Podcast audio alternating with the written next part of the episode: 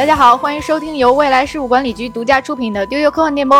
丢丢丢丢丢。好，今天呢是《神秘博士》开播六十周年的纪念日，耶耶！首先，让我们热烈祝贺世界最长寿科幻剧《六十大寿》。哇，Happy Birthday！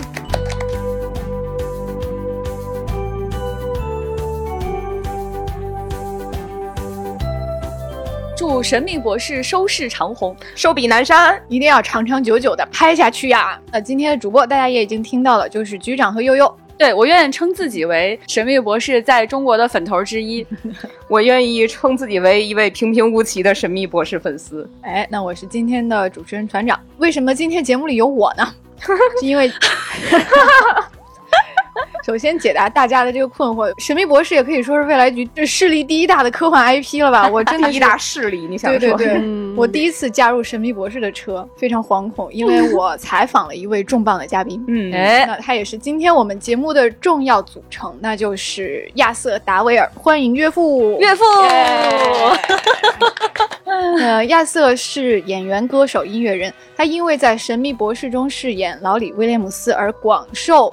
国内外观众的熟知，那在国内大家也亲切的称呼他为岳父。那我们先听岳父跟大家打个招呼。Hello, Chinese Whovians. I'm Arthur Darvel, and I'm really thrilled to be on your podcast. I'd like to tell you, you have a nickname in China, father-in-law.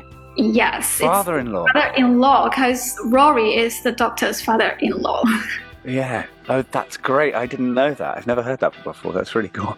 好，那刚才大家听到的是我告诉岳父，你在中国有一个昵称岳父啊，因为你是神秘博士的岳父。当时岳父特别高兴，表示新的知识增加了。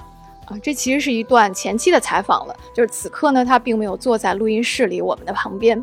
那今天的节目呢是讲《神秘博士》中的爱，那等下你就会在节目中穿插着收听到 Arthur 对于爱、对于《神秘博士》的剧情、对于 Rory 这个角色的解读等等等等，还有他给中国虎粉的独家安利。这也是 Arthur 携音乐剧 Once 首次做客中文播客，来到丢丢科幻电波。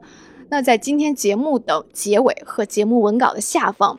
有我们为丢丢听友独家争取到的音乐剧《Once》在上海、深圳、北京三地的购票优惠码，请大家注意收听，注意查看，千万不要错过。为什么这位年纪轻轻的 年轻人会被所有人称为岳父呢？其实原因非常的简单，因为大家都知道，我们之前介绍过，博士是有一个妻子，叫做 River。我们管他叫宋江。那么 Arthur 饰演的这位 Rory 呢，就是 River 的爸爸，所以呢就被我们虎粉亲切的称之为岳父了。嗯，所以我们自己代入感很强，我们完全站在了就是博士这一边的亲戚哈，所以觉得他是岳父。哎，大概是这么个原理。对，最近是亚瑟主演的音乐剧 Once，他首次来到中国做三 D 巡演。然后呢，当我们准备这个六十周年的丢丢节目的时候，刚好就遇到了这个人。我们就觉得一拍即合，就是大家可以一起欢庆六十周年。哎，那当我们凑齐了这个阵容之后，聊什么呢？这个时候一个关键词就浮出了水面了，就是爱。哎，对，因为局长和悠悠告诉我，如果是 Rory 这个人的话，他的一个最重要的关键词就是爱。他们还告诉我说，《神秘博士》里面不是有一个很有名的。与爱有关的故事是燃烧一颗恒星来见你嘛？对。但是还有一个非常动人的故事，叫做《孤独的百夫长》。哎，它是一个一个人守候两千年的故事。所以其实呢，岳父这样的一个角色，在剧中他扮演了很多很有爱意的角色。一个是他是 Amy 的老公，一直爱她、守护她，并且他也得到了 Amy 的深沉的爱。然后他们两个人呢，又像照顾孩子，又像照顾长辈、家里的老小孩什么的一样，跟博士产生了很多亲切的互动。更好玩的是呢，Rory 的爸爸。也参与过他们的 adventure 这样的一些旅行，所以你可以在 Rory 这个人身上看到神秘博士六十年以来对讲述爱这件事情有多么的高度提炼，多么的精华，多么的深沉，多么的克制。所以我们觉得说，请岳父来一起来谈谈这个话题是恰如其分的，而且通过他的回答，我们可以给你们讲更多的神秘博士关于。爱的故事。更重要的是，很多人呀就特别喜欢说什么这是爱情片，这披着科幻的外衣；这是什么片，这是披着科幻的外衣。我们觉得非常的讨厌，因为爱是人类非常非常重要的一件事情。放眼望去，在整个宇宙当中，我们现在还不知道别的生物可以爱。那么，如何讲述爱是一个非常高难度的事情。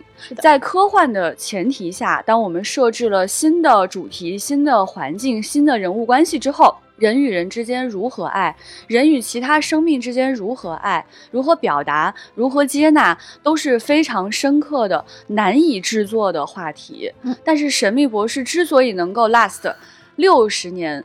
是因为他把爱讲得足够好。那亚瑟这次要来华出演的音乐剧《Once》也是一个很经典的爱情故事了。嗯，所以在这个爱情故事里面呢，你们会看到 Rory 岳父本人又谈了另外一段恋爱。是的。然后在这个恋爱当中呢，他还展现了他的音乐才华。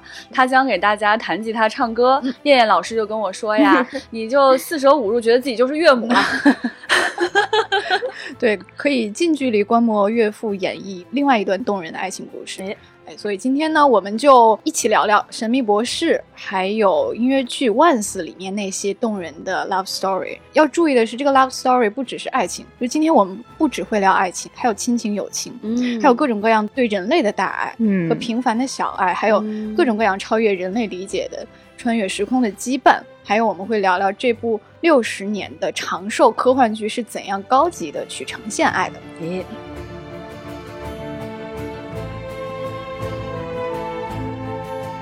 其实为了录这期节目，这两天我恶补了 Rory 的所有故事 特别努力啊，船长。对，然后我有一个很鲜明的感受，就是。因为之前我们聊过《神秘博士》里面的对时间的呈现嘛，大家可以去回听那期节目。就是《神秘博士》几乎穷尽了时间的所有故事，但我感觉他也几乎穷尽了爱的所有形态。嗯，因为在这部作品里，爱是被放在时空的广阔的尺度上去讲述的。嗯，所以我们会看到各种各样形态的爱。那么，首先就想请二位聊聊，就是 Rory 为什么是聊到爱一个。绕不过去的一个人物，就他们到底有什么样的故事？他和 Amy 这一对著名的眷侣到底经历了怎么样的时间的洗礼？就他们其实是一对发小，就小时候就是在一块长大的。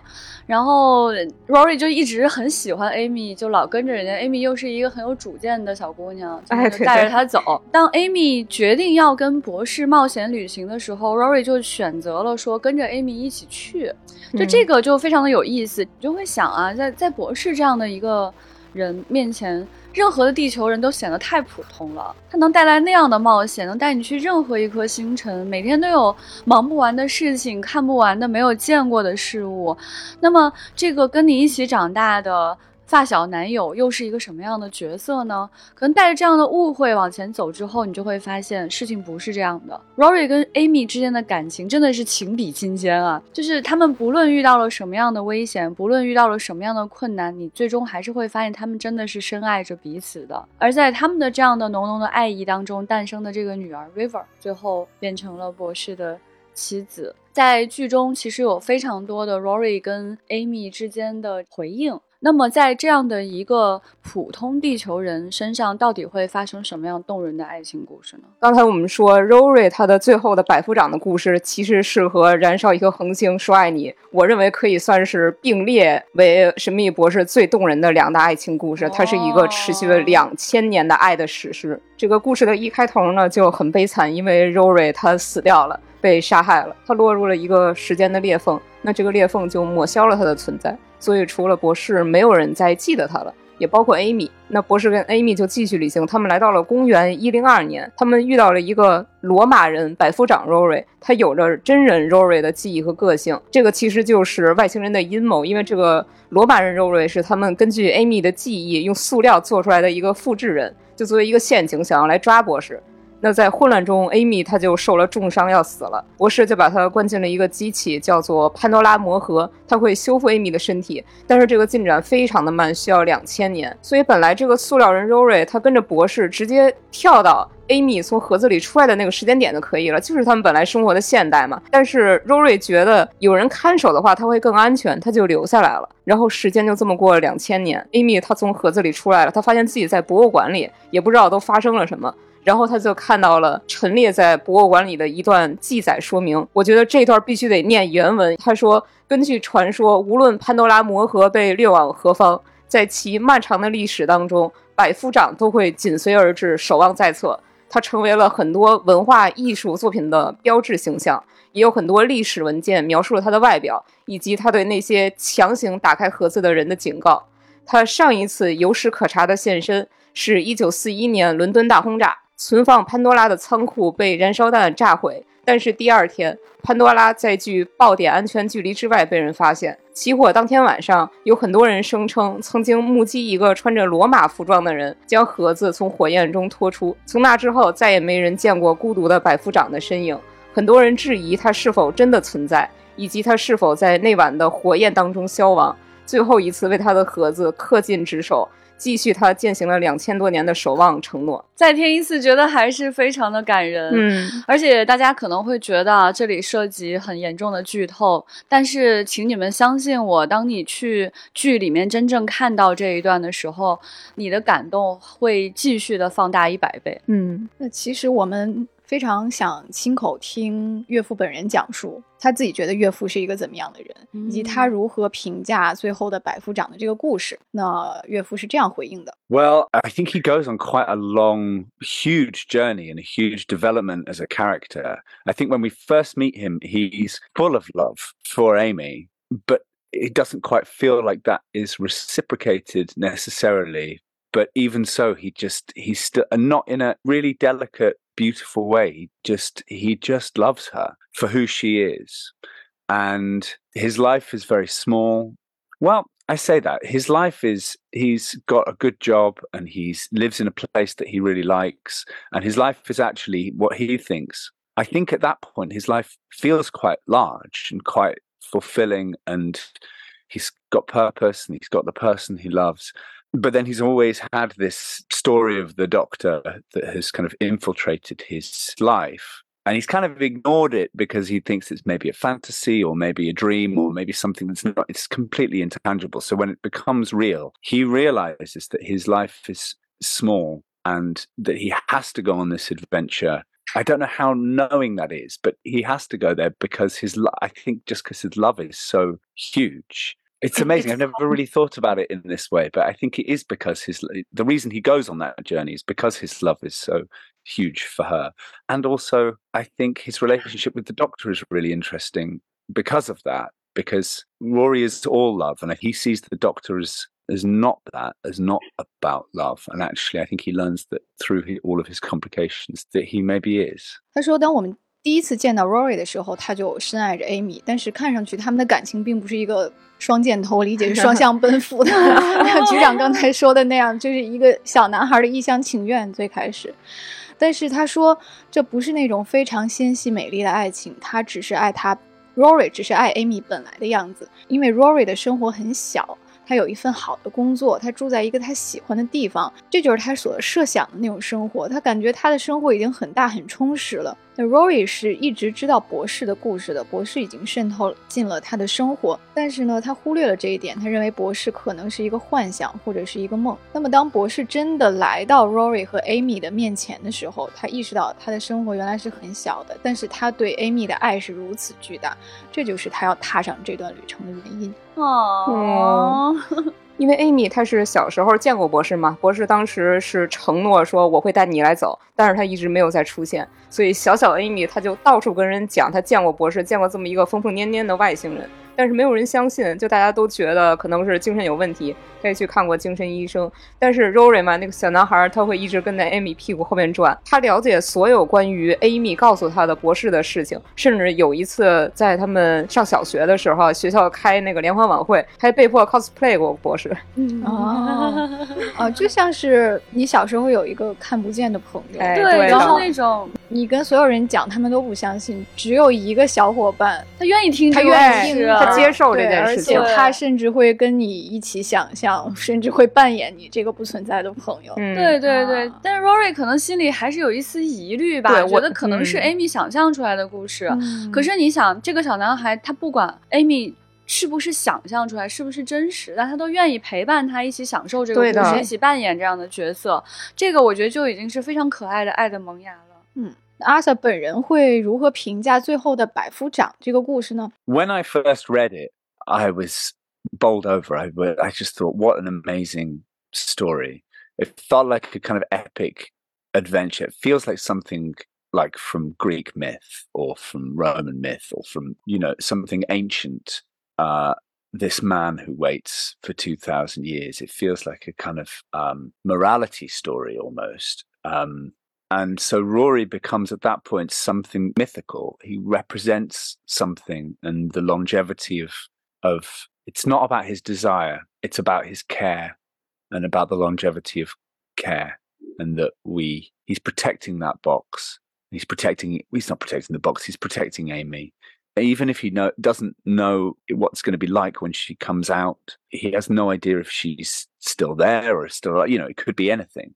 But he's just solid in that. I mean, he's obviously made of plastic as well, so that makes it easier to wait for that long. But um, I just think it's it's such a representation of his core beliefs and his core, the core of his personality and the core of his core of who he is that he can do that and it's so unimaginable. I've tried to imagine it so many times like what that would be you know i've been alive for 41 years and i love being alive and i love life and these 41 years really felt like quite a long time which is lovely and i'm very lucky to have that. But to wait for 2000 years like what does that do to you? And so it's it's it's almost impossible to imagine but he does it and it's something that no one else in the history of time has ever has ever done. And uh, i think it's just so beautiful. And it's actually very simple. It's just a man waiting for the woman he loves. So he can care for her and they can and she can care for him. He needs that care from her as much as she needs that care from him but she's the only person who can who can give that. And he's the only person who can and will wait. And so i don't think it's a decision for him. He, he just will do it. It's like an automatic response to it and obviously he doesn't know how long he's going to wait he just waits and i think it's just the most beautiful thing 他说：“当我第一次读到这个故事的时候，就震惊了。它像一段史诗冒险，感觉就像希腊或者罗马神话这样的古老的故事。这个等了两千年的人，就像一个道德预言，成为了一种神秘的存在和化身。他在保护 Amy，即使他不知道他出来后会是什么样子，也不知道他是不是还在盒子里面，但是他很坚强。这是 Rory 这个人的内核，他的信仰跟个性的体验。他说：“我也曾经无数次想象过活了两千年是一种什么样的感受。那我现在四十一岁了，我的人生是很漫长、很美好，也很幸运，但是还是无法想象像 Rory 那样活了两千年是什么样子的。这是人类历史上从来没有过的事情。所以这个故事真的很美，而且很简单。这只是一个男人在等待他所爱的女人。Amy 是唯一关心他的人，而 Rory 是唯一一个能够并且愿意等他的人。他最后还补充说：“我不认为 Rory 真的做过决定，因为这种等待更像是一种本能的反应。他不知道自己要等多久，他只是在等待。而这是我这辈子见过的最美丽的事情。”哦，我觉得岳父对自己的角色理解很深刻。嗯其实这个对我来说也是一个新角度，因为我从来没有想过等两千年这个事儿是一个本能的反应。因为如果换作是我一个普通人，我可能至少会思考，我会权衡一下，我狠狠心咬牙下了这个决定。但是等候两千年对他来说就是如此的自然而然，那个爱跟守望就是他的全部，就是他的底色，所以他不需要去下那个决心。对，就是当初悠悠跟我介绍 Rory 这个角色的时候，对，在给我做科普的时候，他说你可以把他理解做《哈利波特》里面三人组里面的罗恩。嗯，啊，我瞬间就理解了这个人设。哦，哎，首先他们怎么总是你们仨？哎呦，就首先他们的爸爸都是亚瑟韦斯莱，好想理解，没错，就是没有想到的角度。Rory，Rory 在这个剧中的爸爸真的是韦斯莱先生。嗯就是当你看到韦斯莱先生出现在这里，并且要去经历新的冒险的时候，你心里有一种挺为他高兴的。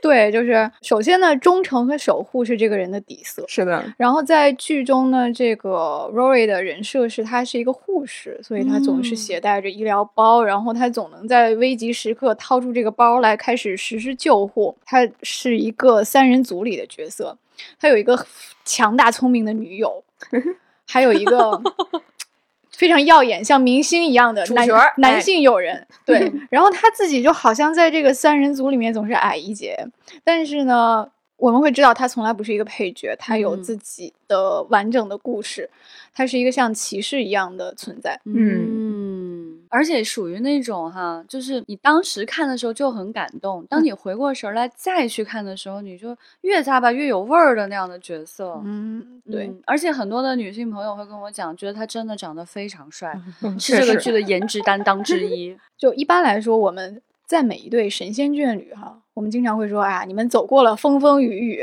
哎，嗯，我觉得 Rory 和 Amy 给我的感觉就是他们走过了每一条时间线，哦，他们在时间里面反复横跳，但是会永远就是紧紧拉住的对方的手，死不放开。哦，所以呢，这就是接下来我们想聊的，就是《神秘博士》中非常主要的一类爱情的故事。《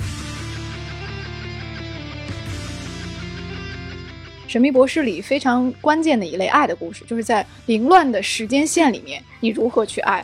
时间给爱带来了哪些可能性？要说到这个乱序时间线和爱的话，他们的女儿 River 是一个代表性人物。嗯，确实。当你理清了所有 River 的时间线之后，你会发现，在博士之外，所有关于时间线的故事就那么回事儿。当 River 第一次出现在我们面前的时候，他自称是博士的妻子，嗯我们所有人都感到非常震惊，就哈，还有这事儿！在那一集当中，他就死去了，他是为了救人才死去的。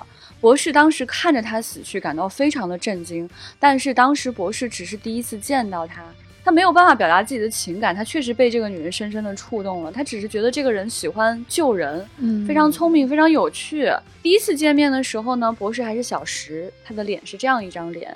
当时 River 说：“哦，你不认识我，那我知道了，我知道这是我生命的终结了。”所以他知道他当时要牺牲自己去救所有的人，所以他的开场就把我们所有人拽向了一个爱的深渊。嗯。再后来呢，他再次遇到十一的时候，是一个性感女郎的角色。他经常会喜欢说一句话叫 “Hello, sweetie”，就是那种非常嗯撩拨的、非常性感自信的女人对自己的爱人会说出的那样的话。那么他跟小石的约会往往是非常的复杂。他被关在监狱里面，每当小时约他的时候呢，那个整个监狱的警报就开始哇哇的响，然后所有人就冲过去，就跑过去，然后就会有一个工作人员打电话说：“长官，他又开始收拾东西了，可咋办呀？我我好害怕。”就是不管有多少人看守他，他总是能够破窗而出。我也不知道他为什么就要住在里面，他总是能够非常轻盈的离开这个地方，然后非常潇洒的、非常准确的让博士在某个时间点，在某个坐标接住他。事情再往后推移呢，你就发现岳父岳母跟十一他们玩的非常的愉快，经历了很多行程之后，最终呢，岳母她的孩子被夺走，而这个孩子叫做 Melody。他为什么给孩子叫这样一个名字呢？是因为啊，他小时候有一个玩伴叫 Melody，他觉得这是我小时候最好的发小跟闺蜜，所以我希望把我的女儿命名为那个闺蜜的名字。再往后时间线推移推移推移，我们发现哦，哦，闭环了这个 Melody，它突然它就重生了，重生了之后，它就变成了我们认识的 River，就 Sweetie。我们当时就 What？所以当时呃，Amy 就感到非常的震惊，到底是先有谁，还是先有谁的呢？这个事儿到底是谁在先呢？因为在他看来，在他的时间顺序当中，他确实是用他好朋友的名字命名了自己的女儿的，根本没有想到他竟然有幸可以跟自己的女儿一起长大，一起当闺蜜。我来捋一下，也就是说，实际上 Rory 和 Amy 的女儿就是他们童年的玩伴。没错，这个时间线为什么如此之混乱，完全没有办法捋清，嗯是因为 River 他是在 TARDIS 当中降生的，而且他一出生就被人掳走了。所以说呢，其实你可以看作他是一个就是 half time lady 这样的一个角色，而且他开飞船开的比博士好很多，非常的稳。只有 River 出现了之后，我们才真正知道，每次 Tardis 出现的那个呼呼呼的标志性声音啊，那是。不应该踩刹车的时候踩了刹车才出现的故障性声音。那么，River 这个传奇性的角色啊，跟博士的生命几乎是逆行的，所以他们之间就有一个他的意思长相的笔记本来传递他们之间的这个笔记本来记录。他们之间相遇的时间、地点和事件，他们每次见面的时候会对这个本子看发生了什么样的事情。我的时间朝哪里走？你的时间朝哪里走？在剧中，我们看到 River 最后一次与博士相遇是与十二相遇的一些场面。之前我们有在节目当中介绍过。所以，当你轰轰烈烈的经历了 River 的整个人生时间线之后，你就会发现，神秘博士写时间、写爱真的是太可怕，无人超越。花几十年的。时间给你铺垫一个故事。对于 Amy 这样一个角色来说，她除了跟博士之间是时间逆行的一个爱情故事之外，她与自己的父母的关系其实就非常的微妙。刚才我们知道，就是 Amy 跟父母一起长大，相当于也是 Rory 的朋友之一。这个故事发生在美国，有一点那种悬疑侦探的故事的这种味道。故事。逐渐推移到最后，当我们以为所有人从哭泣天使当中脱险了的时候，突然 Rory 看到了自己的墓碑，就发现他背后站着一个哭泣天使。这个时候，Amy 就冲上去说：“是不是我现在被天使抓到，是我的 best chance 可以看到 Rory，再次见到 Rory？” 这个时候，博士是舍不得 Amy 的，他跟 Amy 说：“不不不，我不希望你走。”但是 River 就一个箭步冲上来说：“对，这就是你最好的机会。”这个时候。Amy 跟大家告别，向后退了一步，就被天使抓走了。我们就看到地面上出现了另外一座墓碑，就是 Amy 和 Rory 葬在一起的墓碑。这个时候，博士完全沉浸在失去朋友的巨大的悲伤当中。他突然抬起头来对 River 说：“对不起，我都忘了，他们其实是你的父母。”所以这个地方我觉得处理的非常的有分量，就是 River 真的知道他的妈妈有多爱他的爸爸。如果是博士，他是做不出这样分离的决策的。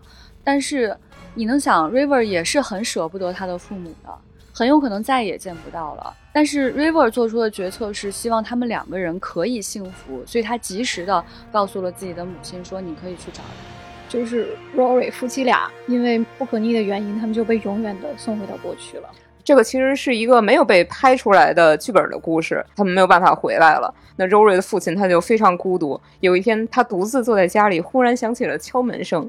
就是一个陌生人，他送来了 Rory 写的信件，告诉父亲说他度过了美满的一生。这个陌生人就是 Rory 夫妇的儿子，他已经六十多岁了，比他的祖父还要老。嗯，而且这个故事也是前面有很长的铺垫，也是我很喜欢这个故事的原因之一。嗯，就是因为两口子总是跟着博士去冒险，然后老父亲一个人守在家里面，他就说：“你们想玩就去吧。”一种慈爱又溺爱，然后又舍不得的一种语气，就劝他们说：“你们去吧。”结果这两个人离开一星期之后，留在家里的父亲就收到了一封信，然后信上面就解释说：“对不起，我们被困在过去了，回不去了。”我就很喜欢这一幕的克制，两个白发苍苍的老爷爷，他跨越时间去拥抱彼此，可能他们当下都不知道如何处理这样的感情，他们能做的只有拥抱对方。其实这种自己先于父母老去的故事，这样的故事，可能我们比较熟悉的是《星际穿越》里面的，嗯，那一幕，就是父亲握住白发苍苍的女儿的手，然后女儿说：“我一直在等你。”那其实这样的故事早就被《神秘博士》拍出来了，但是他处理的非常非常的克制。是的，平静的一天，一个老人在家浇水，然后他开门拥抱了那个比自己还老的孙子。所以，其实当情感真正足够浓烈的时候，你才能够选择克制。嗯，而且在情感足够浓烈的时候，能够有效的处理克制，才是最高级的表现手法。我觉得这样的故事其实也只能存在在科幻片当中，只有科幻的故事才能够设置这样的时间乱序，让你在这样的极端的时间线里面感受这种情感的浓烈和流逝。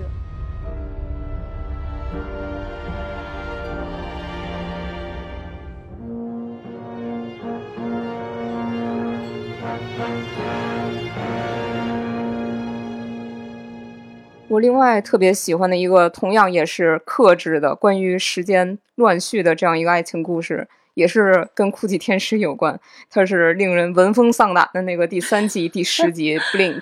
这个故事是说，在一个雨天，女主角她跟一个男警察就邂逅了，然后他们互相留了电话，就约定说他们今天就会打电话。但是在分别之后，这个警察他就遇到了哭泣天使。那哭泣天使会把人送到过去，人没有办法反抗，他就只能在那个时间线上生活下去了。所以在女主的视角来看呢，她出门不一会儿，她就接到了这个警察的电话，让她去医院。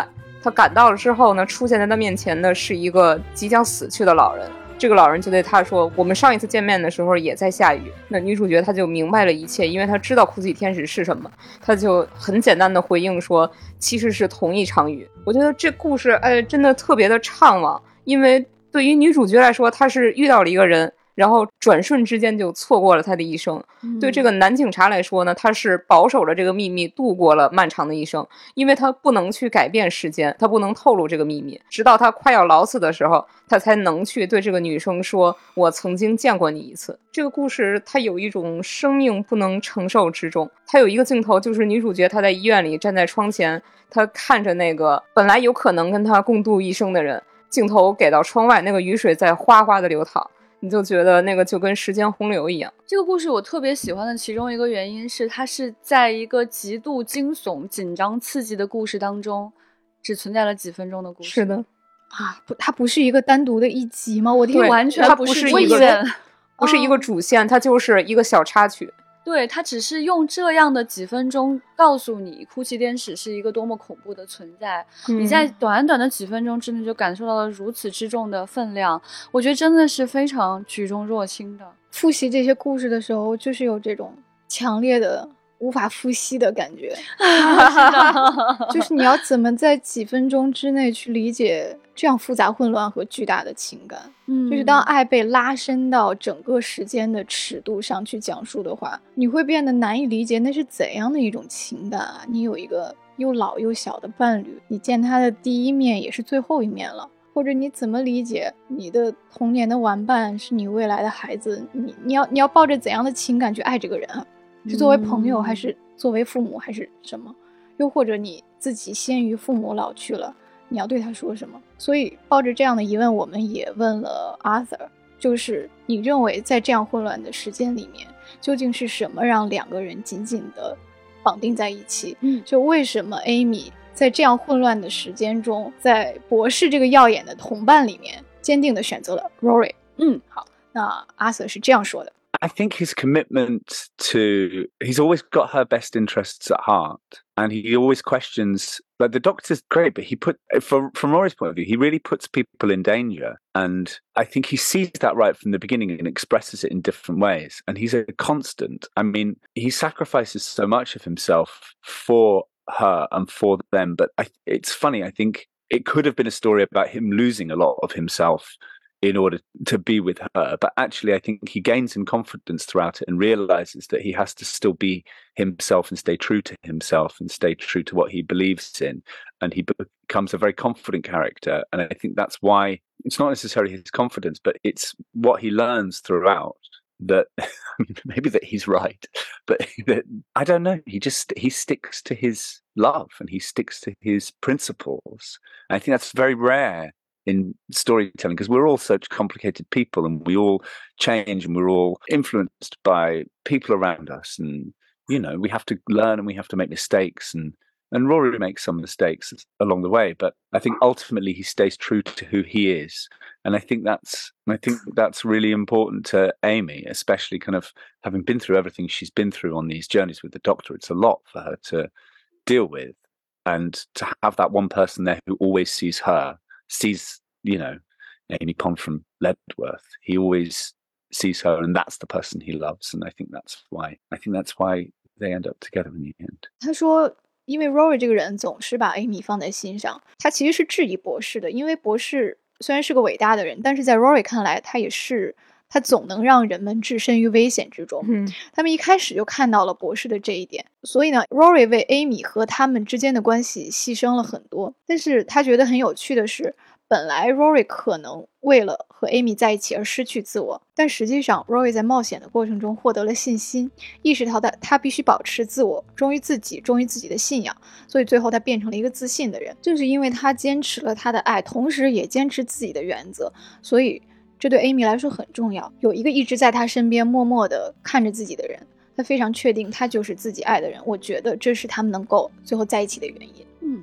然后阿瑟还说，我觉得 Rory 也是嫉妒博士的，因为博士代表了他不能明说出来的部分，因为他不可能像博士那么随意，他觉得自己有责任，因为他是个护士，他要照顾别人，他不想看到身边的人受苦，他能体会别人受苦的感觉，而博士代表了混乱和危险，这是一种有吸引力的危险，对 Rory 来说也是一样的，尽管他一直在质疑和害怕。我觉得他希望自己能够更像博士，也有那种自信和无忧无虑的态度。我觉得阿瑟对这个角色的分析是令我感到很惊喜的，是就是我觉得他说出来了一些，呃，我觉得模棱两可，可能我在猜测的一些内容，他能够明确的表达出来，他是如何看待 Amy 的关系，如何看待他跟博士之间的这个关系的，所以这才让三个人之间的表演有那么有张力。嗯。特别有意思的是，Rory 他也确实非常爱博士。嗯一方面他是就是像罗恩一样嘛，一方面你真的很羡慕那个闪闪发光的朋友，因为有他在身边，你就很暗淡。但是呢，你会以一颗非常博大的包容的心去嗯接纳他。爱着他们，守护着他们。嗯，它是一种嗯精神之爱。我觉得 Arthur 其实认为，就是 Rory 这个角色有一种稳定感。嗯，就对于 Amy 来说，博士意味着就是冒险，嗯，意味着一种动态，而 Rory 意味着一种坚定，一种长期的坚守。所以 Amy 会更爱 Rory。但其实我一直有一个猜测，就是因为看这个剧情的话，作为女性其实更容易带入到 Amy 的角色当中去。我认为 Amy 对 Rory 的爱是没那么容易解释的，所以她才是真正的爱。也就是说，当我们用语言去解释她说，哎，她可能是因为这个原因选择了你，可能是因为那个原因选择了你，我觉得都不是很准确。我觉得真正的爱就是这种难以解释的内容。当你有一个非常耀眼的朋友。但你却爱着是另外一个人的时候，这个爱显得更真实。嗯，他不是被耀眼蒙蔽了双眼，不是被那些有趣的冒险而感到刺激，是的，感到有趣才爱的。这样的爱才更深沉、更真实。让我感到非常惊喜的是，Amy 的爱是那么的深沉，但是在剧集里面的展示又是那么的轻盈。就是可能大家都会说啊，百夫长是这里面最美、最动人的一个 love story。然后我看到后面几集的时候，我发现这个故事轻轻松松的被 Amy 的几句话吊打了。对，这个故事呢是 Amy 和 Rory 终于结婚了。后来呢，有一次要闹离婚，Rory 就有一点点得意的说：“他说承认吧，我爱你比你爱我要多得多。我可是曾经为你守候了两千年的。”嗯这个时候，Amy 啪打了他一巴掌，说：“你不要觉得你守了我两千年你就很辛苦，我放弃你比你的两千年要艰难得多。”我当时，哦我当时又觉得 Amy 打得好，就 苏格兰女人，哦 就是爱是不应该用量去计算的，就不是时间长、规模大就叫深刻的爱。哎，就这一巴掌就告诉我们，爱不是一种自我感动或者扮演深情，或者认为自己比对方爱得更深。嗯，就是这么一看，Rory 还是浅了一点，就是 Rory 是那种死不松手的爱人，但是 Amy 的爱是可以放手。啊，就是可能 Amy 因为某种原因，她要放弃 Rory，这里面的痛苦可能比那样的深情，比比 Rory 那样就是死死的跟对方粘在一起，同样痛苦，同样难受，但是她不屑于炫耀这一点。所以其实 Amy 的爱也可以拍一百集孤独的百夫长，但是她没有。哦，嗯，然后这种震惊就像是，我觉得这个 love story 已经是顶点了，结果上面还有。嗯 然后令人惊喜的是，我刚才说的这个小故事也只是一个几分钟的插曲而已，它甚至都没有展开。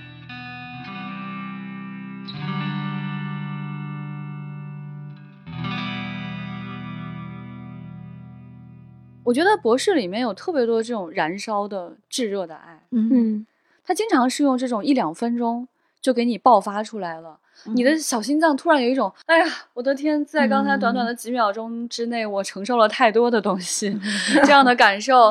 所以，其实我们想跟大家聊的第三趴就是极端情况下热烈的炙热的爱，是的，是怎么表达？其实这东西它真的太难了，朋友们，你们仔细想一想。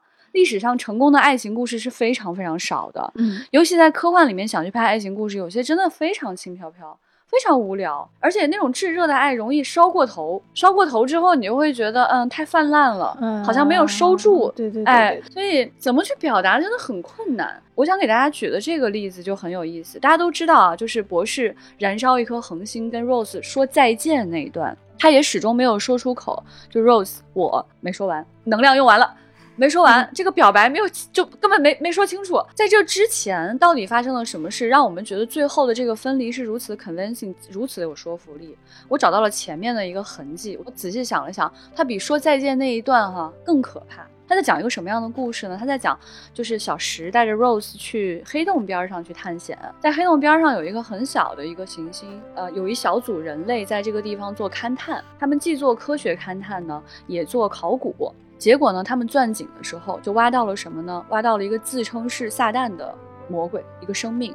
这个生命说：“你们，我就是一个概念，我是你们人类历史上所有的宗教传说当中的那个魔鬼。”那么现在这个封印打开，我就要出去。而他就讲说：“说我是先于宇宙而存在的，等等等等。”博士就说：“你太挑战我的信仰了。你说你在这个宇宙当中是魔鬼，我还好信。你说你在这个宇宙之前你就存在，你也挑战了我的信仰。”而且他还在这一集当中去问多少年后的这些做勘探的未来的人类说：“你们信仰的是什么？你会信仰这个东西吗？你会觉得这个魔鬼是真实的吗？”在节目的这个比较危机的时候，博士就跟另外一个人通话说：“就是 Tell Rose，你就跟他说，就啊，算了，他知道，他什么都没说。但是我觉得他知道，在故事最末尾的时候，最危急的时刻，博士必须破坏这里面的一个引力场，才能够让这个魔鬼。”死亡才有机会，但是在这种情况下，很有可能所有人都要陪葬。他就跟魔鬼说：“你的这个计谋太可怕了，如果我要杀掉你，如果我要让你去死，那我就要牺牲 Rose，是吗？”就博士站在那边来回踱步和犹豫。他最终说：“他说我告诉你，如果说我真的有什么信仰的话，我相信 Rose。”然后他最终做出了这个决策，而在 Rose 的帮助下，这个魔鬼被黑洞吸了进去，消失了。所以。我后来觉得这段是如此的可怕，就当你到了宇宙尽头，到了黑洞的边缘，当我们去讨论宇宙之前和宇宙当中所有的魔鬼，我们在讨论人类的最极端的信仰的时候，博士说出的话说。我相信的是 Rose，我 我觉得这段出现在前面，再去讲后面燃烧恒星那么想跟他说句话的时候，那种感受就格外的真实，就格外的有铺垫，他的情感是一层一层在向上推的，非常非常的可怕。我真的确实就是真的很难再去找博士之外的如此炙热的爱的故事了。对，其实我们也把这个问题抛给了阿 Sir，就是我们想看看，就他觉得神秘博士是如何在科幻所设置的这种。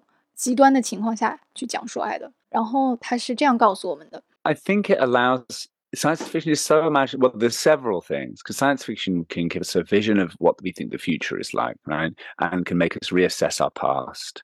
And especially with time travel science fiction, the idea of going back and and I'm just going to focus on this part of it. The idea of going back and re kind of re being able to relive our lives, I think, is something that we as people think about all the time. With whether it's wanting to relive something brilliant that's happened to us if our lives aren't very, you know, if we're not very happy right now, or relive something that we feel like we've done that we wish we could change. It's a very exciting, complicated feeling, and these stories allow us to kind of play out those scenarios, I think. And I think stories in general are so powerful for it. We need stories to be able to understand ourselves, and we need stories to be able to process our feelings and uh, relate to other people and have empathy. And I think there's something about science fiction putting different limits on what our capabilities are, allow us to kind of have that fantasy of what of what we can imagine in order to process our own feelings, I think, but also it gives us the opportunity to to expand our imagination and and yeah, live out those kind of fantasies and test what it is to be human in extreme situations. And there's so many stories. I mean, even not just like science fiction, but like in everything, there are heroes and villains, right? And I think that's really, I think sometimes that's quite a basic way of looking at a lot of stories. And a lot of stories that don't work, I think, kind of treat that as a binary thing. And I think what the kind of hero and villain story, like especially with an external thing like an alien or whatever, allows us to explore the complexities of those things and the, the, the complexity of those relationships, and you know even meeting different cultures, and you can uh, with humanity meeting alien races and kind of how they get along, I think resonates with how we all get on as different cultures on this planet. And I think it allows us to kind of explore these ideas as slightly more abstract things, taking away all of our kind of preconceived ideas and political beliefs or uh, relationships that we have with things that we know and translates those stories into something more fantastical, which we can then relate back to our own lives. And I think that's an amazing thing that science fiction does. 他说，科幻让我们想象未来是什么样子，让我们重新审视自己的过去。那尤其是时间旅行类的科幻，回到过去是我们人类一直在想象的。无论是重温精彩的事情，还是去修正一些我们希望改变的事，这是一种令人兴奋的复杂的感觉。那我们要通过这类的科幻故事去了解自己。处理我们的感受，与他人共情。科幻小说就给了我们拓展想象力的机会，因为它在极端情境下去探索究竟什么才是人类，让我们能够探索和期待关系的复杂性。你会遇到外星种族和他们相处，我认为这有助于我们摒弃所有先入为主的观念，把这些虚构故事和我们自己的生活联系起来。我认为这是科幻小说了不起的地方。那刚才我们讲了凌乱时间线中的爱，还有这种极端情况下强烈炽热的爱。那其实《神秘博士》中还有一种 love story，就是把凡人的爱融入非常宏大的叙事。我觉得就是像这种凡人之爱，尤其是在玛莎当同伴的时代是特别的突出的。因为刚才你们讲的是那种博士和 Rose 之间非常浓烈的、非常极端的这样的双向奔赴，但是玛莎这位同伴，他是一个单箭头。他对博士一见钟情，全程他都在单恋博士，他为这份爱做了很多。然而，因为他是接任 Rose 的那一任同伴。博士这会儿那个心还是稀碎的，他刚刚经历过我燃烧一颗恒星说爱你的这个事件，所以眼里渣渣，哎，还是只有 Rose 就走不出来的这个事儿。我们观众也走不出来啊，我们观众也是碎成了渣渣啊，我好几季都没缓过来，好吧？对，所以玛莎她作为同伴的这一季，其实就是她用一整季来告诉你怎么从一个无望的爱当中放手。有一个。凡人的故事我非常喜欢。这个故事的开头，它是一个外星家族在追杀博士，因为他们能锁定时间领主的 DNA，不管这个博士逃到哪儿，他们都会被发现。所以博士用了一个终极的手段，他躲到了1913年，去一个英国村庄，然后把自己的个性啊、记忆啊，所有的时间领主的部分，你可以理解为把博士这个人格上传储存在了一个怀表里，这样博士他就变成了一个普通人，他叫约翰史密斯。那在他的记忆里就有一套很自洽的身世，就他有一个自己的性格，就是独立于博士之外的真实的人。这个约翰史密斯他又在学校教书，跟学校的护士长叫做琼，他们互相生出了好感。但是玛莎上哪儿去了呢？其实他就在博士身边，因为这个追杀博士的家族的寿命马上就要耗尽了。博士定下的计划就是我们躲起来把他们给熬死就行。哎，你就觉得这个事儿一。就你就觉得，哎呀，他的这个计划就漏洞百出，一看就会出事儿，是吧？但是他又非常勇敢的全都托付给了玛莎。这个期间，他又得去照顾那个啥也不知道的人类约翰史密斯。几个月之后呢，他把怀表给打开，再把博士的人格再给下载下来。嗯，所以玛莎她就受了大罪了，因为这是一九一三年，她本来是一个现代的精英人士，但他是一个黑人。他因为肤色，他只能以女仆的身份去陪在博士的身边。你就想象他受了多少罪，但他非常冷静的在忍耐和潜伏，他很完美的去执行博士的计划。嗯，但是呢，接下来就出问题了。这个约翰史密斯谈恋爱了，哎，博士又一次打击是吧？博士他留下了很多的指南啊，就是指导他你在各种情况下你应该怎么怎么做，但是没有告诉他说，假如约翰史密斯爱上了人类应该怎么办。这个事儿真的很悲伤，因为对玛莎来说，博士作为博士的时候，他不会看他第二眼。他现在变成了人类，他爱上了一个人类女子，那个人依然不是他，就真的很扎心，好过分啊，是吧？然后危机就来了，就需要提前把博士的这个人格变回来。约翰史密斯他得知真相之后，其实他有点崩溃了，因为他发现他的存在是虚假的，他的生活跟爱情都是一场梦，他很绝望。他就对他的女友琼说：“如果我变回博士，他不会再爱你了呀。”那琼就回答说：“假如那个人不是你，我也不要他爱我。”这位叫琼的女子果然不是普通女子。嗯，她这个回答也是铿锵有力。对，所以最后就是约翰的人格消失了，博士回来了。他就邀请琼说：“你可以跟我一起去旅行。”琼就看着那张还是一模一样的脸，他就很坚定的拒绝博士说：“你可以离开了。”因为即使博士那么光芒四射，那么聪明，是个大英雄，但是他只爱人类约翰史密斯。啊，深刻。嗯，另外有一点是，这个故事发生在一九一三年，可能读历史的人就会知道接下来会发生什么。一九一四年一战爆发，是的。英国这会儿是山雨欲来风满楼，那个空气是很迷茫、很紧张的。但是他有过这样一段关于希望和爱的小火苗。我觉得就是这场旅行见证约翰和琼的这个爱情，他对玛莎的思想转变很重要。他可能是从这里开始在思考放手了。那玛莎后来到底是怎么彻底放手的？嗯，就是他们又经历了最后一场巨大的考验。这个事儿是博士的死对头法师回归了。他把博士给囚禁了起来，占领了地球，就让地球人都给他当奴隶。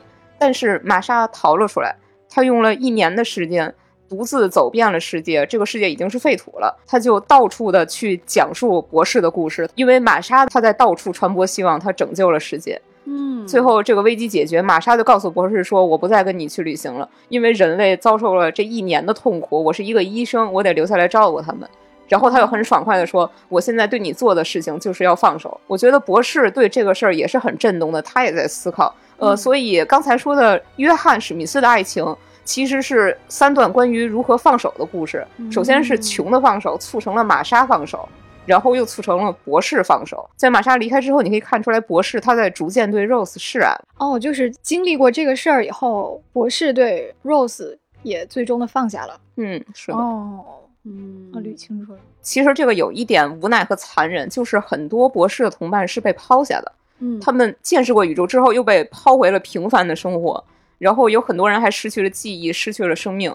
但玛莎她是为数不多主动放手离开博士的人，所以在新版同伴里，玛莎我觉得是最圆满的一位。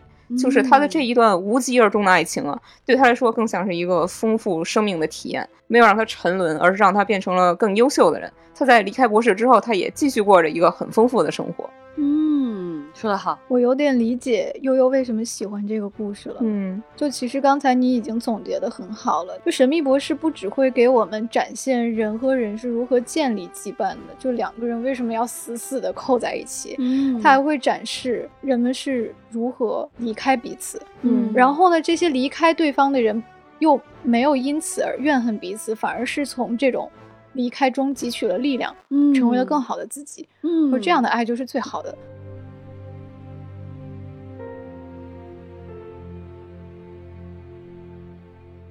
刚才我们说了那么多，其实都是在插刀，但是《神秘博士》当中也有那种很甜很甜的小甜饼。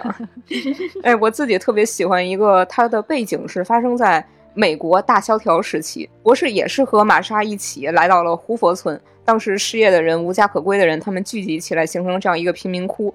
他们就发现，好像每天都有人在神秘的消失，就去调查这个事情。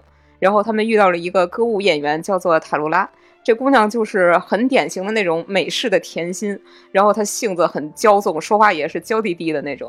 然后塔罗拉就告诉他们说，她男朋友是一个工人，也失踪了，就非得跟着博士一起去调查。路上，塔罗拉就跟玛莎交心，那个是大萧条时期嘛，人人自危，你是不知道哪天可能吃了上顿就没有下顿了。但是塔罗拉她还是高高兴兴的，每天都去唱歌跳舞。他就告诉玛莎说：“你一定要带着希望好好活着，那个是让我坚持下去的唯一的东西。因为每天我的梳妆台上都会出现一朵花，我知道那个是我男朋友拉斯洛带给我的。然后他们就在下水道里边偶遇了拉斯洛，也知道了真相，就是人们神秘的消失是因为 Dalek 占领了这里，他们在策划一个阴谋，建造了一个基因实验室，抓走了很多人，然后把他们跟猪结合起来，就造出了一些我只能称之为猪头人的这样一些产物。”就作为奴隶去供他们驱使，拉斯洛就是被抓走，改造成了这样的一个猪头人。但是他在思想被改造之前逃了出来，所以他这一阵子是经常躲在角落里没有人注意的地方，在静静的看着塔罗拉去表演。这两个人从见面到故事结束，就全程没有说什么爱情宣言，就没有说什么这个说我是一个怪物啦，我我配不上你了，另一个说啊你在我眼里永远最帅这种情节，就是拉斯洛告诉他说我不来见你，因为我不想让你看见我的样子。其实这个时候他没有表明身份呢，但是塔罗拉立刻就意识到这个就是他爱的拉斯洛。嗯，这姑娘眼神立刻就开始拉丝，她就开始含情脉脉的给他整理衣领子，就是一种非常理所应当的态度。然后他们再也没有提过变成猪的这个事情，就是完全没有什么可讨论的，自然而然的就略过去了。我觉得特别有意思。然后拉斯洛就带着他们一起去捣毁达雷克的老巢嘛，一路上这姑娘都是特别崇拜的眼神，就满脸都写着啊，我男朋友好帅，好勇敢。对，然后拉斯洛告诉他们说，达雷克会把抓到的人类分成两组，高智慧的留着当实验人体，低智慧的就像他这样嘛，就给做成助人努力。然后塔罗拉就很气愤，说：“你明明就是我约会过的最聪明的男人。”嗯，我觉得确实是达雷克弄错了，因为这个拉斯洛他是非常冷静和果断的一个人，你就能够看出来达雷克他跟伏地魔很相似啊，他们不懂爱，也不懂人类。哦，其实就是拉斯洛帮助他们解决了危机。呃，虽然他最后还是顶着一个猪头，但是引用一个童话的标准结尾，他们从此幸福的生活在了一起。所以玛莎和博士他们在离开之前就是很担心这一对小夫妻他们应该怎么生活呢？博士就说，如果在其他地方我会担心的，但是这个是纽约，他们会度过这一段困境。嗯，我其实真的很喜欢神秘博士的这种叙事方式，就是博士嗯本身是个耀眼的人，他也总是去那个最关键的时刻看见最关键的事情，但是他们特别不吝惜于去讲一个普通人的故事。是的，嗯往往是在这样的宏大叙事当中，我们看到的这个普通人的情感才会更加的动人。神秘博士这个系列真的有一种非常宏大的胸怀，真的把每一个人都当做一个重要的人类个体来看待。是的它不会区别于说 A 和 B，因为你身份的不同或者什么的不同，我就区别对待。嗯，所以其实这个刚才悠悠讲到一个点也很重要，就是是谁站在了爱的反面呢？就是 Dalek 这样的生物，嗯是 Cyberman 这样的生物，因为他们没有情感，没有爱，所以他们终将是要失败的。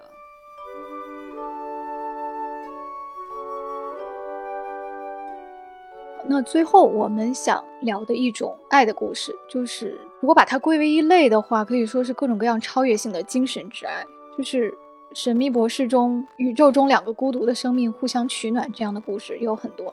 那代表性的一对关系就是梯娘和博士。对，就是其实博士跟这个 TARDIS 之间的关系，并不是说一个人跟自己汽车之间的那种肤浅关系，嗯因为 TARDIS 本身是真的有灵魂的，他是有自己的思考的，所以博士跟他的意思在宇宙当中游荡，真的是两个孤独者之间的相伴。那么在其中一集就发生了一个什么事儿呢？就是他们降落在一个非常孤独的很小的星球上，然后这个他的意思的灵魂就转移到了一个女性身上，那这个女性就看起来非常疯疯癫癫、非常有趣的一个人。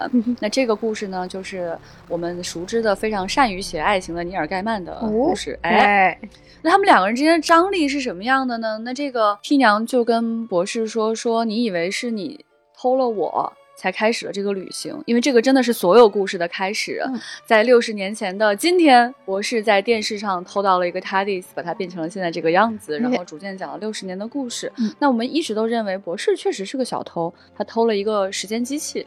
但是在这个时候呢，听阳就告诉他，实际上是我偷了你，是我选中了你。这个主动性突然实现了大反转，我们觉得恍然大悟，十分有道理，我之前的很多地方都解释通了。完全解释通了。哎嗯，然后在这个时候呢，博士就说：“哎呀，其实你也是经常有点问题哈，嗯就是我想去的地方你，你总是就是停不对那个时间点。”但是 T 娘就告诉他说：“是吗？可是我每次都把你带到了你应该出现的那个时间和地点。”哦，所以他去的所有地方，他以为他自己主动选的什么宇宙星辰、世界末日，呃，什么各种种族的冲突，全是梯娘为他选择的时间和地点，让他去经历到那些最重要的事情。嗯哎，所以你们看到，在这个故事当中啊，两人之间的张力就非常非常的明显，而且实现了很多故事的反转。以及他这么解释了之后，我觉得前面所有不合理的事情全部都变得合理了呀。嗯，哎，不得不说，这个尼尔盖曼真的是很厉害，也很多的知识储备啊。那是不是最终也没有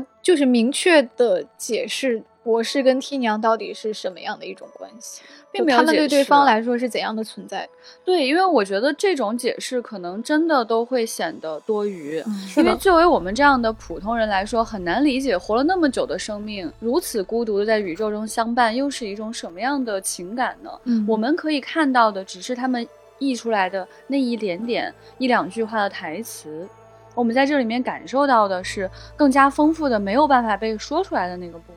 对，就是这种难以诉说的。当我去试图总结跟梳理《神秘博士》中这样一对一对的关系的时候，我经常发现，在人类的语汇中找不到合适的词，嗯最后我只能把它们简单的形容为一种陪伴，一种 companion。所以我就问 Arthur 说，就因为 Rory 的故事，因为刚才我们讲过的那么多的故事，我就突然意识到，神秘博士他从来都不是一个孤胆超级英雄去冒险的故事，他一直是有关于陪伴的。我也瞬间就理解为什么之前悠悠和局长。为什么胡粉一直在讲说同伴是那么的重要，companion 是那么的重要？所以我问阿 Sir，你觉得博士他作为一个这么厉害的、活了这么久的一个外星人，他为什么会需要同伴这样的东西？那阿 Sir 是这样说的： I think it was very interesting having a married couple on the TARDIS, and it made it not necessary. I know there was elements of it being a romantic thing between the Doctor and, and Amy, but I think that was just to iron out the creases and to work out where they were as people, because we're, you know, I think that was kind of an important part of the story to get through for them. But I think the Doctor needs it must be so lonely. and he's faced with all these huge responsibilities and huge fears that he has to face on his own and to be able to travel with other people and share that. And as much as he doesn't let anyone in, I think it must be because he craves that processing and that that he needs that companionship in order, like we all do. You know, we all need our friends and our families or, or whoever we have with us, our chosen family or our, you know, p- the people around us who mean the most. We all need those people to be able to process our own fears and our own lives and our own decision making and even if we don't listen to them i think you know life is about sharing it with other people. And i think we as human beings are so social and we need that. It's it's important because without it we i think we really struggle and i think the doctor really needs those people around him but i don't think he ever admits that and but I think that comes from a very deep need. As much as he's not human, he's got two hearts. You know, he's full of love, Mhm. and I think he needs to share it with people. 他说博士需要这种关系，因为他实在是太孤独了。他非常恐惧去独自面对这么多沉重的责任，尽管他不让任何人走进他的内心，但是他渴望那个过程。 他需要陪伴，就像我们都需要我们的朋友、家人和一切重要的人一样。他需要他们帮助去处理我们的恐惧。生活就是和其他人分享，而人类是社会化的动物，所以博士真的很需要这些人在他身边。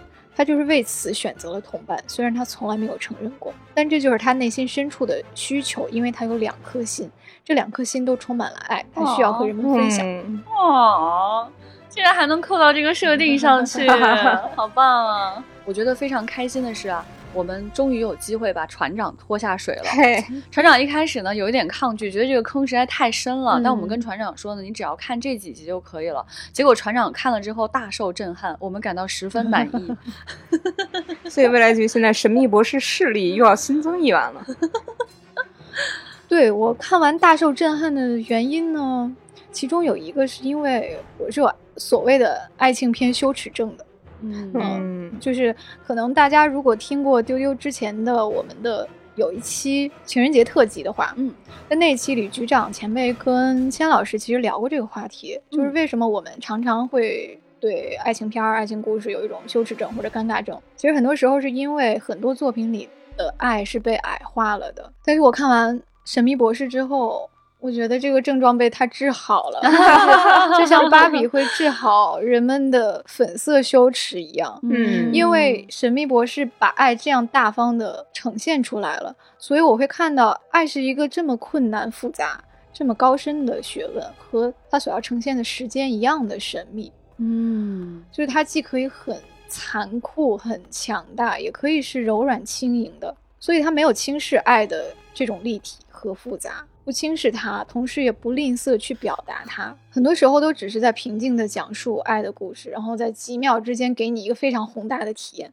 然后又轻描淡写的放下，同时他要允许每一种爱的形态存在，或者幼稚的爱，或者疯狂的爱，各种各样的。所以我就有一种看了爱爱的大百科的感觉。然后就像刚才我们都提到的，你以为某一些故事已经是爱的极致了，还有，结果上面还有，它可以更进一步。我就觉得接受了一个全面的爱的教育和爱的洗礼，嗯，然后我就想到了之前那个英国虎粉的故事，就是在成都世界科幻大会的时候，我们不是去了一个神秘博士的 fan meeting 嘛，然后有一个千里迢迢赶过来的英国虎粉，他五六十岁了，他说他小时候是在战乱的环境下长大的，神秘博士就教给了他在人生中的任何时间地点都可以去爱，嗯，我就觉得如果一个小朋友。如果一个人他可以从小就看《神秘博士》的话，他简直是赢在了起跑线上。对呀，真的 是，就这个最长寿的科幻剧，看似无关爱，但其实处处都是爱。他把爱融入在了每一句台词里面，每一个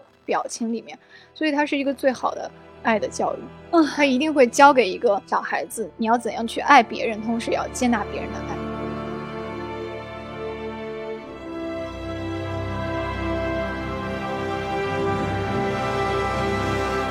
其实怎样去爱，如何接纳爱，爱还有什么样的表现形态，是我们终其一生都很难完全学习到的事情。这个就真的很像阿瑟克拉克说的这种从未长大但从未停止生长。它是一个很好的儿童剧，但其实我们很多人很多时候在爱的教育方面，可能还真的是一个儿童。嗯，也许永远都没有办法长大。而这个剧真的很好的可以告诉我们。在极端的环境下，在新的环境下，在人的人世间的普通的方方面面，你是怎么样看见爱的？嗯，我觉得船长讲的那个很关键，就是如何表达爱和如何接纳爱。我觉得这件事情太难学习了。以至于我们可能要不断的重新去思考，不断的去实践，是的，才能够明白的一件事情。嗯，那这个时候我们可以拿来去参考学习的教材就是《神秘博士》。哎，还有一个教材呢，就是《Once》，被翻译成“曾经”。这其实是过去有一个电影的。就超文艺，超文艺，超文艺，超文艺，推荐大家可以去看一眼哈。它里面的歌特别特别好听，所以它被改编成音乐剧之后，其实在全球也是非常受欢迎的。这次我们能在中国的三个城市看到这个剧的，在北京、深圳和上海都有演出，从十一月一直持续到十二月。那我觉得最好的就是我们请 Arthur 本人来介绍一下《Once》是怎样的一个故事。那他是这样说的：It's about love and it's a very complicated uh, well it's i suppose it's a simple i say it's very complicated because i'm in the middle of it at the moment but i think it's a very it's not complicated it's a very nuanced story about and it's not like other music if i think if people if people have don't see musicals very often this is a type of musical where the main all the people in the play are musicians and their characters are musicians. So they're playing the music that they play. It's not they don't suddenly burst into song and sing to each other. They're playing songs. The man i play guy they don't really have they don't have names. They're just called guy and girl which is i think really interesting. I'll come back to that but he's a musician and he's a busker and she's a musician she plays the piano and they find each other through their love of music. Now they both have complicated relationships outside of this relationship and they learn so much by being together. I don't want to ruin the story, but it is a love story. But I think it's a love story about the love of, but what music can do to bring people together and what music can do to teach you about yourself. And sometimes when words, when you can't express how you feel or what you think when you're talking to people, like I'm doing now, like when you can't express kind of what you need to express through just talking or being in a space or, or you're blocked by what you don't know that you want. I think music is such an amazing way of being able to express yourself and relate to other people. And these songs are so great. And it's just a beautiful, tender, brilliantly written story. And I'm really excited to be able to do it again.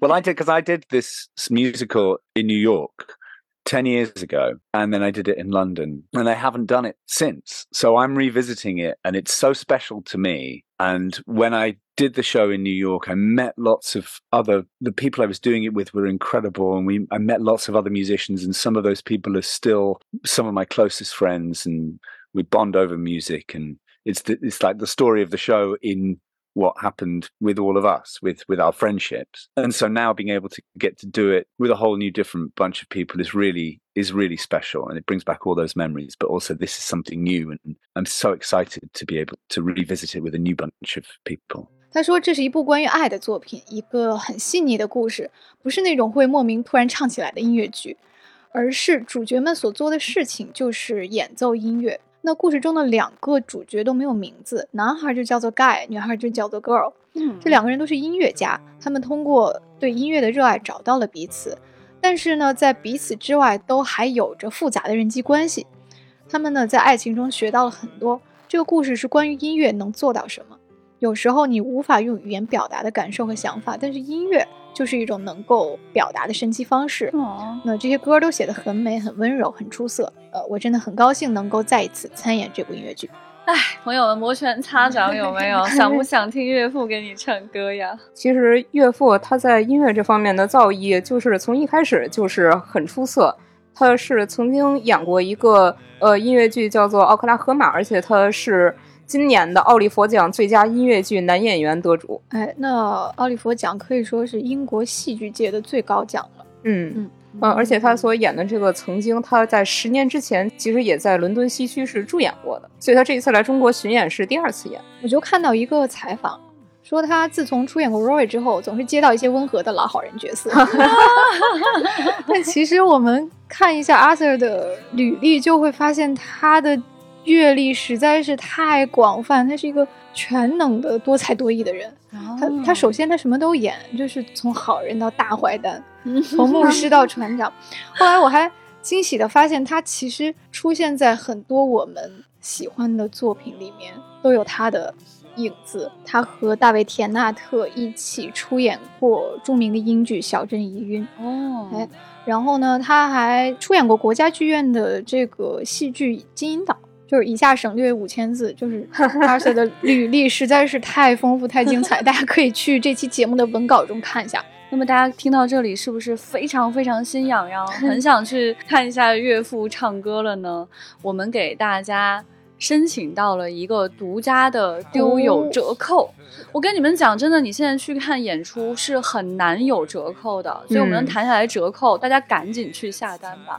反正我是肯定会去看的。在上海的朋友可以从微信公众号搜索“上海文化广场”，你就进入购票页面之后，选择音乐剧《曾经》，在结算页面优惠券的优惠码兑换当中，输入我们的专属优惠码 D W 六零 F 零这一串数字，大家懂的都懂，就可以享受专属的九点五折优惠。深圳的朋友可以扫描我们这一期节目文稿当中的优惠二维码，就享受专属九点五折的优惠了。北京的观众可以在微信公众号搜索“北京天桥艺术中心”，就可以进入官网购票。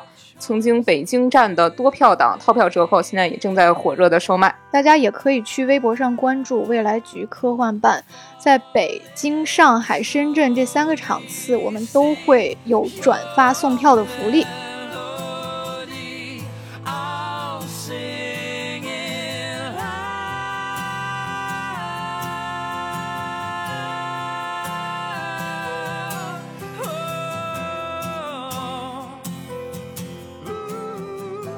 我觉得我自己已经是一个神秘博士非常资深的粉丝了，嗯但是每次呢，在丢丢跟大家一起聊，我总能学习到很多新知识，能学习到很多新视角。我就深深感觉到，就是博士这个东西，它真的很深刻，所以它让每个人的观感其实是有差异的，在每个人心里形成的震撼是有不同的。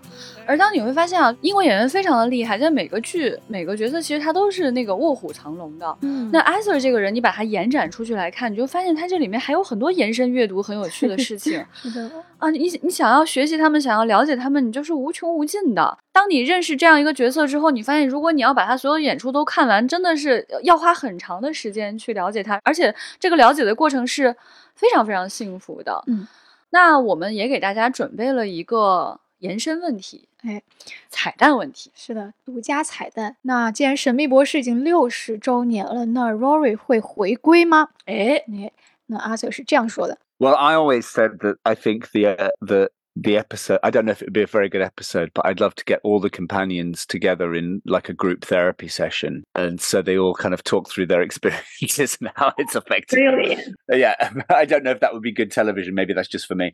Of course, I've said it's funny when we first left, I was like, "This is it. We're done with this. The story's perfect. We can't change it. I wouldn't want to ruin it and by doing any more." But as I get older, uh, not that anything's ever been asked, but I think I've gone again. I've kind of gone away and done lots of other things and and continue to do lots of other things. So if ever I was asked to go back, it would have to be the right story and it would have to be something new for those characters.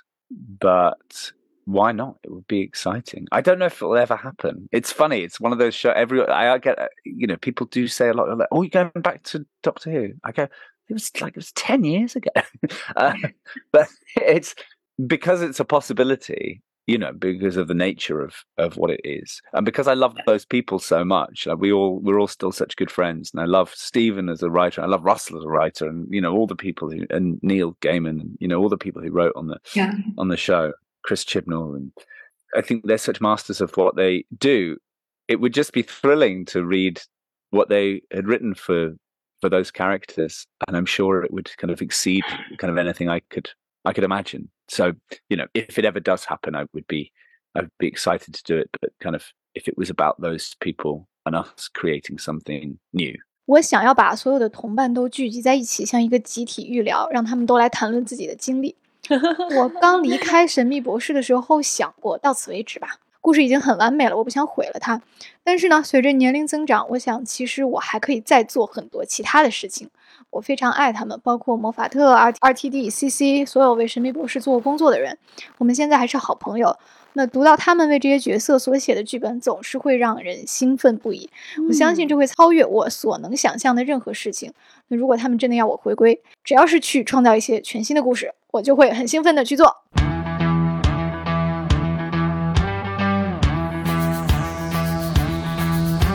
这一期呢，就是我们献给所有《神秘博士》的新老粉丝的六十周年的特辑。嗯，在过去，也许你还没有看过《神秘博士》，但是在未来，你有可能看过《神秘博士》。四舍五入，现在我认为你就是《神秘博士》的粉丝。我们要用《神秘博士》的时间观来看待所有的时间线上的故事。嗯，也欢迎想要寻找组织的朋友们在微信添加我们的接待员为好友，微信号是 f a a 零五零四，进入我们的丢丢科幻电波听众群，还有神秘博士群，与同号聊天。好，以上就是本期节目的所有内容啊。结尾的时候再次祝贺一下《神秘博士》开播六十周年吧。耶！好，拜拜。拜拜，拜拜对对对。